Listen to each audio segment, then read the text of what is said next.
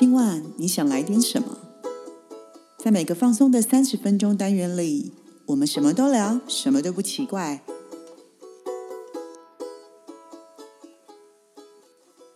以上活动由伊登时尚生活美学提供，更多活动讯息请参考官网或粉砖。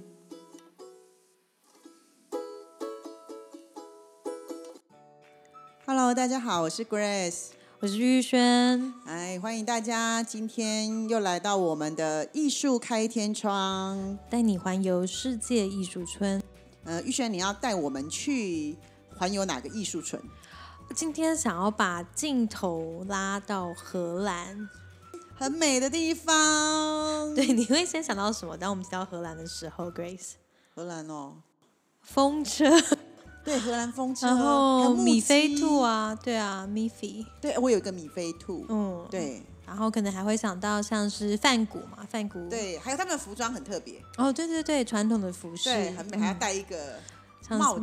对不对？是这这个帽子有没有？对，很美。那今天你要帮我们介绍荷兰是哪一个博物馆还是美术馆？我今天要介绍的是美术馆，然后其实我相信很多人可能一开始想到要去荷兰的时候，都会先想他的就是阿姆斯特丹，对。但是我们今天不是要停留在阿姆斯特丹，因为这个很多人在提啦。好哟，那你今天要带我们去哪里呢？我今天要带大家往稍微往南一点点的城市，一个叫做 Enhoven 恩和芬的城市前进。嗯，然后在 Enhoven 当地有个叫做凡艾博当代美术馆。也是当代美术馆，嗯，是我近期参观，真的在我的欧洲旅行当中参观过的一个我自己也非常喜欢的美术馆。嗯，你每个美术馆都很喜欢，对对呀。但你会介绍给我们的，其实我都觉得好有收获。哎，那我想要先请教一下玉轩，呃，这一次比较不一样的是当代美术馆嘛？那其实我一直以来呃都有这个疑问啊。我知道当代美术馆，它是我们通常会说它就是当代的艺术嘛。嗯，那我可以先问一下，你可以稍微跟我们的听众朋友解释一下，呃，何谓当代艺术？他们比较指标型的意思是什么？OK，好，我觉得当代艺术就是 contemporary art 这个字最简单的方式，可以你这样思考，它大部分就是在发生在我们这个年代，嗯，比如说还存在的艺术家的作品。而通常他们都是会跟，比如说自己的概念或是想要探讨的事情比较直接相关的，他比较没有要去就是延伸到，比如说可能大家在国中小美术课提到什么印象派啊，或者是现代主义啊这些比较呃具有，比如说画派传统的一个艺术。它其实是比较跟这些东西都比较没有关联，或者有时候是要反过来对他们有些挑战的。哎，所以简单来说，当代艺术就是现在都还是一直持续存在着的东西。对，或者是这些创作者，其实他就在我们的生活当中，你还看得到他。我刚这样简单讲是比较好懂一点。不好意思，这么直接。不会，意思就是当代艺术的作者都还在世哦。对，我觉得最简单、最简单，现在现在这是很广义的想 法哦。对对对。哎，那我想请问一下，呃，我还常常听到一个名词叫做呃现代艺术。对，那当代艺术跟现代艺术是一样的吗？呃，我觉得如果我们稍微查一下资料的话，其实你会发现，其实，在现代艺术这一块，有些人就会以刚刚我提到的时间点作为一个最基本的讨论，就是他通常会指，比如说十九世纪中期到二十世纪中期，也就是第二次世界大战之后，嗯，所产生的一些画派。或者是一些主义所诞生出来的艺术，所以我觉得可以先从一个就是很简单的大分类来思考。那我们今天也不要先讲太详细，因为我很怕等下要把观众给吓走。哦，没关系，那我们下次找一间是跟现代艺术的来跟大家讲，大家说比较清楚一点。好啊，好啊，这样我们就可以做一些推理跟比较。OK，OK，所以今天要介绍的它是比较属于当代艺术的嘛，对不对？对对对。好啊，那你赶快来跟我们介绍一下这个美术馆有什么特色。嗯，好，这个凡艾博当代美术馆，其实它一开始也是一个呃私人成立的美术馆。那我印象当中，其实呃，我不知道大家对于通常这种城市型的美术馆，因为我刚刚讲的，它就是在呃恩和芬这个地方所成立的一个美术馆，然后后来也是第一个欧洲少见的，就是后来开放给公众的当代美术馆。那我觉得它最有趣的地方是在于说，它其实中馆舍当中也结合了包含了呃，比如说像针对于图书馆啊，或者是咖啡厅这边，我们一般对于美术馆想象可能具备的呃一些馆舍设备都会有，但它其实让我觉得很可爱的地方是，嗯，我第一次去参观的时候，对它的一件事情非常的印象深刻，也就是说，它其实为了它的观众群。准备了非常非常多不同探索的路径，而这个馆舍当中其实也蕴藏了非常多荷兰当代的艺术家，也就是你在目前在荷兰的呃市场上还可以找到他们名字的这些创作者的一些大量的收藏。呃，我刚刚提到有不同的路线的话，比如说。他的有一题的路线就是说，哎，你有没有想过，在这个博物馆当中，其实有一块是在讲殖民历史的？嗯，那你就会很好奇，我我自己就会很好奇啦。其实，哎，根本就不是我们是来看美术馆的，为什么要去看殖民历史？那原因是呢，因为其实当时这个美术馆的成立背后的因素是来自于他们其实当在大航海时代的时候，透过了比如说糖业。在殖民地，像是印尼啊、东南亚这些地方的糖业的一些，嗯，算是生意的来往或是资源的获得，所以获得了建造美术馆的资金。哦，嗯，所以它其实我觉得这在欧洲系统里面是一个很有趣的事，是你经常可以在他们成立这个地方的一个原有的背景的介绍。那他也不会觉得说，哦，因为是一段可能。不是这么开心的历史，或者甚至对于东南亚印尼的人来说，是一段可能并不是这么嗯光荣，甚至是被欺负的历史，就不应该被展示出来。所以我觉得这是第一个，我觉得哎，这个美术馆让我印象很深刻的地方，就是他有选择，就是说，哎，其实来我们的美术馆也可以看看我们美术馆成立的历史，而且不是只有荷兰人的观点，嗯，同时还包含了他们在当地实地就是探访。甚至当时因为这个，嗯，这个私人美术馆背后当初的机构是做糖业为主而兴盛，然后重新回过头来去跟大家分享当年的一些事情，甚至就带一点我觉得很反省，然后很谦虚的意味在这当中。嗯嗯，对。然后，呃，那像其他的路线，可能还有包含是，哎，如果你其实是真的对于荷兰当代的艺术非常有兴趣的话，你也可以顺着他规划的路径。在这个美术馆当中去探访不同的展间，而且通常我们可能对于展间的呃设计跟想法，其实它的整个主结构本来大概大概五到六楼，其实没有非常高。可是，在逛的过程当中，我常常会觉得我好像在不同的迷宫里面互相穿梭，同时。嗯，他也提供了大量就是原作的复制品。哦，对我做了一点功课，我发觉他让我觉得很惊讶的地方是，他们其实不会觉得复制品是不好的，他反倒觉得，因为有了复制品，可以让现代人可以更亲近，我不用等到。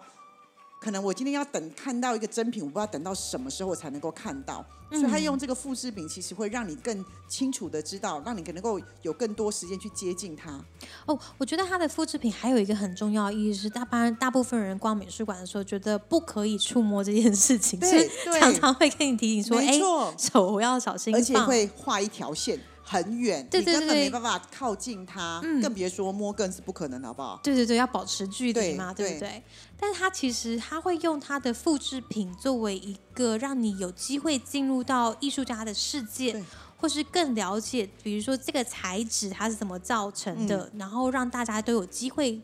就是尝试那个创作或体验。所以，比如说印象当中，呃，我不知道你们有没有看过蒙德里安的，就是他的作品。蒙德里安他的作品可能就是蛮多建商广告会用黄色、红色、蓝色的格子。嗯，那在那个现场，其实是有一面的布景，就很像是我们现在逛。可能美术馆你会说哦，就是一个王美墙，嗯，然后可是这个王美墙你还可以移动，你还可以在格子的前面或后面去思考，嗯，去理解蒙德里安当初在创作的时候，他可能想要表达一些事情，而馆方的人员也都非常非常的热心，他们也都会很问你说，哎，那要不要来尝试看看，嗯，去推动或移动这些格子这样子，对。然后呃，我觉得可触摸还有一件很棒的事情是，它其实可以让。比如说看不见的观众群们，也有机会透过手的触感、触摸，哦，对，去理解这个作品这个样子它是长什么样。用他的手的触觉去感受到他的那个他的那个真品的长相跟样子，对对对然后去帮助他可以进入这个展览，我觉得对他们很友善呢。对，所以我觉得这是我可能呃在逛美术馆的过程当中，就是我觉得才样比较少见，同时在一个展间内可以服务一般的群众，以及可能在视觉上看不见的群众，我觉得这件事情还蛮蛮有趣的。嗯然后呃，我觉得反正爱博美术馆还有一件很有趣的事情是，呃，他们也经常在不同特定的节日去做一些特别的，比如说对外公开的工作坊。嗯，像呃，他们可能之前有针对于失语者，失语者对就是呃，可能他在表达上，他逐渐逐渐的无法明确表达出自己的意思嗯。的，嗯、比如说这些病病患们，他们有做特别的参观工作坊，那也有针对于可能高龄的，比如说呃探访者，他们可以在这美术馆当中做一些什么样的活动，那甚至也有艺术家在这个馆藏当中特别去带领一些感知的工作坊，你可以躺在博物馆、美术馆的地板上。嗯，去跟着配合着艺术家的指令去做一些活动，所以我觉得他让这个美术馆在这个呃 Enhoven 这个城市当中有了一个非常有趣的定位。它并不只是一个你可以研究荷兰当代美术历史的地方，它可能同时也是一个很适合呃亲子。或者是我刚刚讲到，比如说，不管是一般参观者，或者是身心障碍的朋友，嗯，那或者是高龄族群的呃长辈们，都有机会去亲近的一个空间。我自己是真的还蛮喜欢像这样的这样的场域跟设计，也就是它让美术馆变得好有趣、好好玩。嗯所以它这个美术馆比较像是你可以去探索的，比较像探索馆这种感觉，而不是你只能够远远的站在那条线外面，然后去看这个展览。对，我觉得那个场域的氛围常常是让我觉得说，哎，虽然他可能像我们在上一集有提到，你可以透过一些特定的主题去了解他要展成什么，但更棒的是，他其实有很多东西是可以被摸的。哦，因为有些时候我们看某一些展览，因为你不能摸，对你不能摸，只能远远的看。可是我就在想一件事，哎，如果我今天到这个地方的时候，我看到了一个雕像、一个雕塑，我可以先去摸它，可是之后他再来展览的时候，我去看它的时候，我好像更能够理解嗯，这个展览背后的他想要呈现的。意思或者对对对对，嗯因为有些时候那些雕像，它的每一个动作跟每一个东西，好像都会富含一些意义跟情感在。可是如果你能够摸到它，或实际感受的时候，又是另外一种体验的方式。对不而且你摸过它之后，下次有机会你看到的是真品的展览的时候，你应该超兴奋的吧？我其实应该是还蛮有趣的。我我自己在想那个过程，很像是你可以跟别人说：“哎、我可是是有摸过它，虽然是复制品。”对呀、而且听说，哎，大家不要觉得说复制品不好，听说他们一比一哦，对超对对对，强的然后甚至有一些真的是做的，特别是为了特殊群众做的超大或超有趣的比例，我觉得也是一个蛮有趣的经验。对啊，我觉得哎，这个真的蛮贴心的耶。所以其实当代艺术跟我们生活的融合度是高的喽。哦，对，我觉得像刚才 Grace 你开始在问我说，当代艺术跟现代艺术的差别是，当代艺术其实我觉得它跟我们的生活真的还蛮息息相关的。可能艺术家讨论的议题，像现在你可能在呃我们自己台湾的当代美术馆，就会看到很多在探讨，比如说跟也许气候变迁啊，或者是呃环境议题啊，或者是移民议题，嗯，只是我们可能可以在。一般新闻上面或者日常生活中碰到的事情，都有可能会变成当代艺术家创作的题材。所以其实当代艺术它跟我们的生活是非常的密切的息息相关。嗯，对，我觉得更简单的讲说，就是你不要把它因为它冠上了艺术两个字，就觉得哦，这个又是一个就是跟我距离非常遥远、无法理解的事情，而是他可能选择的创作题目也很值得我们去，呃，就是你可以去讨论。嗯，然后当代艺术在我觉得在讨论这件事情上，对我们来说非常重要，因为艺术家可能有时候只是提出个问题，然后他用他的创作方式给予你一些他的想法跟观点，但其实并不是说这些事情这个表现的方式是绝对的。嗯，所以我其实像开我们今天有机会上这个节目，就可能可以也可以针对一些特定的题当代艺术作品来做一些延伸到跟不管是情绪啊，或是不管是跟呃我们日常生活中会关注的事情的讨论，来作为一个理解这个艺术的方式。嗯，所以其实当代艺术更好的地方是，你除了看艺术之外，你是更有机会去接近这个艺术家本人。甚至去跟他讨论一下，他对于这个艺术的角度，他当初的想法是什么？那就跟我们一般在看一些比较商业的展览是有一点点不一样，对不对？对，应该是说，它其实目的上，呃，商业型的展览，其实它可能就是包含了我们这几年比较，它有明确的目的性在后面，就 它可能还是要赚赚钱啊，或者什么。周边商品、周边商品啊，IP 授权啊，这些都有一些相关。那当代艺术也会有人拿来做，就是商业型的导向跟考量啦。对。但是可能其实我觉得更多时候，它很像是，嗯，我觉得它很像是可能是社会课或是生活小百科。我不知道这样讲好不好，可是就是变成是我有一些很明确的题目，可以跟我的朋友、我的家人，然后或者是呃我学校的同学去做一个讨论。嗯。甚至是有一些我觉得有点不太好意思的事情，可能可以透过艺术作品的表现，变成是让讨论的当下不会这么尴尬。但我因为我觉得，因为我们呃现阶段我们在民间比较容易看到的是商业型的展览，所以大家好像比较习惯商业型的展览，对于现代的艺术或当代艺术。就会觉得好像有一点遥远，又有点陌生。然后再来，因为我们就说了嘛，它既然叫商业型的展览，所以其实它就会比较比较吸情一点。就是你可能会对，就吸睛，对，比较吸睛，会比较吸情一点。所以其实你会，你懂吗？你会觉得他看他好像比较有趣。但事实上，当代艺术它会跟我们的生活，就是我们要去探讨的事情，可是某种程度上可能会比较沉重一点。哦，我知道了。我觉得商业的比较娱乐。哦，比较有娱乐感，嗯，所以好像大家普遍的接受度比较高，嗯，然后商业的展览很多，绝大部分你不用动太多的脑筋，它都直接呈现给你了。所以当代艺术确实是有一个比较你必须要进入去做探讨的，但其实它好像仿佛也会比较有意义一点的。那我记得，呃，你们的艺术村嘛，艺术村铁道艺术村，其实你们的整体的架构其实是非常像当代艺术的。嗯哦，如果回到我们刚才一开始定义的话，艺术家全部都还在，没错，对不对？而且你们的 艺术家常常在那里走动，哎，所以其实是可以跟他们聊天的。对，就是这个好处，就是说，哎，如果你今天是到刚好有点包含驻村型的空间来看当代艺术展览的时候，搞不好其实艺术家就在你的身边。对，因为这件事让我联到一件事情，因为我有在你们铁道艺术村里面看了一个。当代艺术的展览，我非常的震撼，就是赛哥的一生。哦，对对对对对，我为了那个展览，它其实很区域很小，你会觉得这么大一个空间，为什么就有一群像赛哥？可是你知道它背后的意义真的很大。我看了那一。那一个标本，那边都是真的标本的。对，因为那个艺术家擅长做的是标本。你知道我真的在那里真的掉眼泪，你知道吗？我回家还为他写了一篇文章。因为 赛哥有些人他一辈子只能飞一次，可是最后可能变成别人的食物，或是被丢弃，被野狗会被其他的动物吃掉。其实我觉得好可怜，原因是因为他可能要探讨的是，对我而言，生命应该人人均等。嗯哼。那为什么我要被决定于这样子？其实我觉得很难过。我觉得也是。真的可以让人真的进入去讨论呢。其实这个我那时候看完，其实真的很震撼我。我还写了，我记得我那时候还写了说，那是那一年我看过的展览里面让我最震撼的，而且是直接打到我的心哎。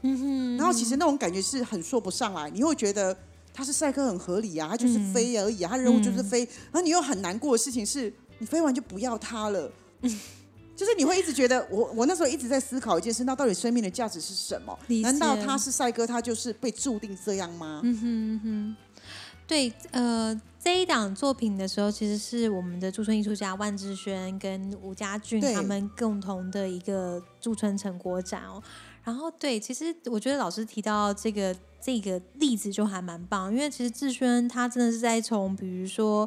我所在那个艺术村所在地在新竹，然后的确也蕴含了一些赛鸽的文化，然后去讨论到刚刚您讲到像关于生命议题啊，或者是呃，比如说。标本界就会讨论动物的生命跟人的生命这些相关的一些呃议题性的讨论，所以我觉得那是一个很有趣，而且通常因为艺术家为了要做这样的作品，他可能也要在背后做更多的调查跟研究。其实你同时间看了一晚展览之后，你还获得了蛮多，我觉得小知识。对，因为我觉得他们真的很用心。他，我觉得当代艺术反倒好像更难做，因为你今天想要呈现的东西，你背后要收集非常多的数据，你要去看非常非常多不一样的地方来佐证这件事情。可是，一般的商业展览，就是我今天这个艺术家，我挥洒我的我的才华，嗯哼，那我呈现出来的就是我以我的主观角度说我要呈现什么，你就是读到我要的东西。可是我觉得当代艺术它必须融合生活，融合生命，然后这些都是跟我们的生活息息相关，甚至会有很震撼的事情。它最后会导到希望我们能够认真去思考某一些什么议题。那当然没有对，也没有错，嗯，只是我们人类必须一直一直不停的思考。嗯，可是有些人艺术家他会跟环境、会跟地球、会跟自然，或是跟性别啊，是对，或者是各式各样的议题做一些延伸。对对，所以他们其实很伟大。可是这个传达的，其实有时候需需要花很多的时间，才能够真的到每一个角落里面去。嗯，就是呃，其实相对上，我觉得当代艺术在看的过程里面，他可能有时候甚至你一下子可能看不出来他到底要干嘛。那嗯，这时候其实真的也可以透过一些现场的辅助资料。然后，其实我想要跟大家也分享一件事情，就是有时候我们在这样子管所，就是不管是协助策展啊，嗯或跟艺术家一起合作讨论的人，其实有时候我们自己也不一定对这个议题的掌握度是百分之百。嗯，因为你看当代艺术，它真的跨级的层面很广，等于说每个艺术家都要斜杠很多事情。是我们光可能每一天要深入这个议题，或者是呃了解艺术家在做什么，为什么这样表现，我们也自己本身也是要花很多时间下去。所以我想要跟大家 分享的是，有时候其实我们自己也不一定懂，所以看不懂，并不是一件觉得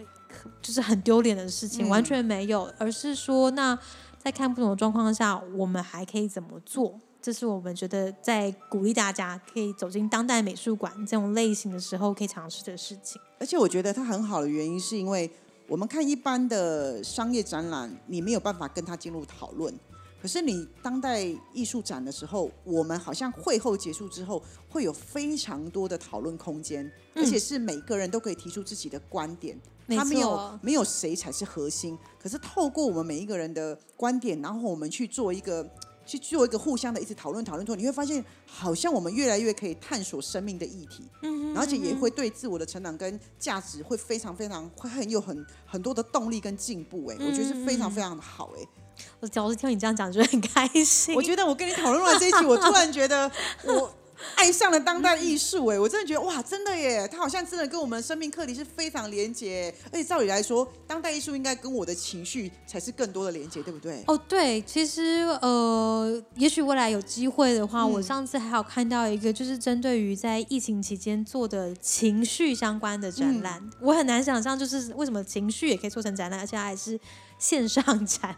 对不对？我们可以把我知道的情绪，然后讲给这个艺术家听，艺术家去把它转成一个呃一个议题跟一个展览，然后呈现出来给别人。嗯，对，哇那你们就可以嗯听到情绪咨询师跟艺术家同时的讲解。哦，对对对对对，而且这个年代其实也非常流行做跨界，嗯有时候是艺术家成语科学家，有时候是艺术家可能成语就像情绪智商师，嗯，或者是艺术家可能还有其他不同的身份。对啊，嗯我觉得这个很棒耶。对，只是因为我知道现在人压力很大，所以有些人其实不太喜欢这个展览，是因为他们其实不想去触碰更多呃更沉重的议题。嗯但其实好像，嗯，这些艺术家会很努力的想要呈现这些，其实也是在唤醒大家的某种能量跟某个灵魂。对，我觉得，嗯，大家可以透过我们每一次的分享啊，你们不妨有机会可以慢慢的去接触。那当代艺术，就我自己的经验，其实你问我，我其实有绝大部分有五到六成，其实我也是跟玉轩一样不懂的。但你就慢慢的看，会去看到你觉得很有感觉的。所以我刚刚会会简单的提了一个赛克医生，那是对我来说，我就是在所有的当代艺术里面，其实它是其中一个让我真的很震撼。而且我觉得，呃，老师举了这个例子之后，也会，我我记得自轩那一档写的论述，可能有时候有点难懂，因为我们的确在现场会遇到很多嗯，伙伴啊，或者是朋友问我说：“哎、其实他用了很多专业的智慧，我真的不太能够理马上的理解。”但我觉得都没有关系，就是你可以先就是把你看到的什么事情跟朋友当做一个嗯话题去分享。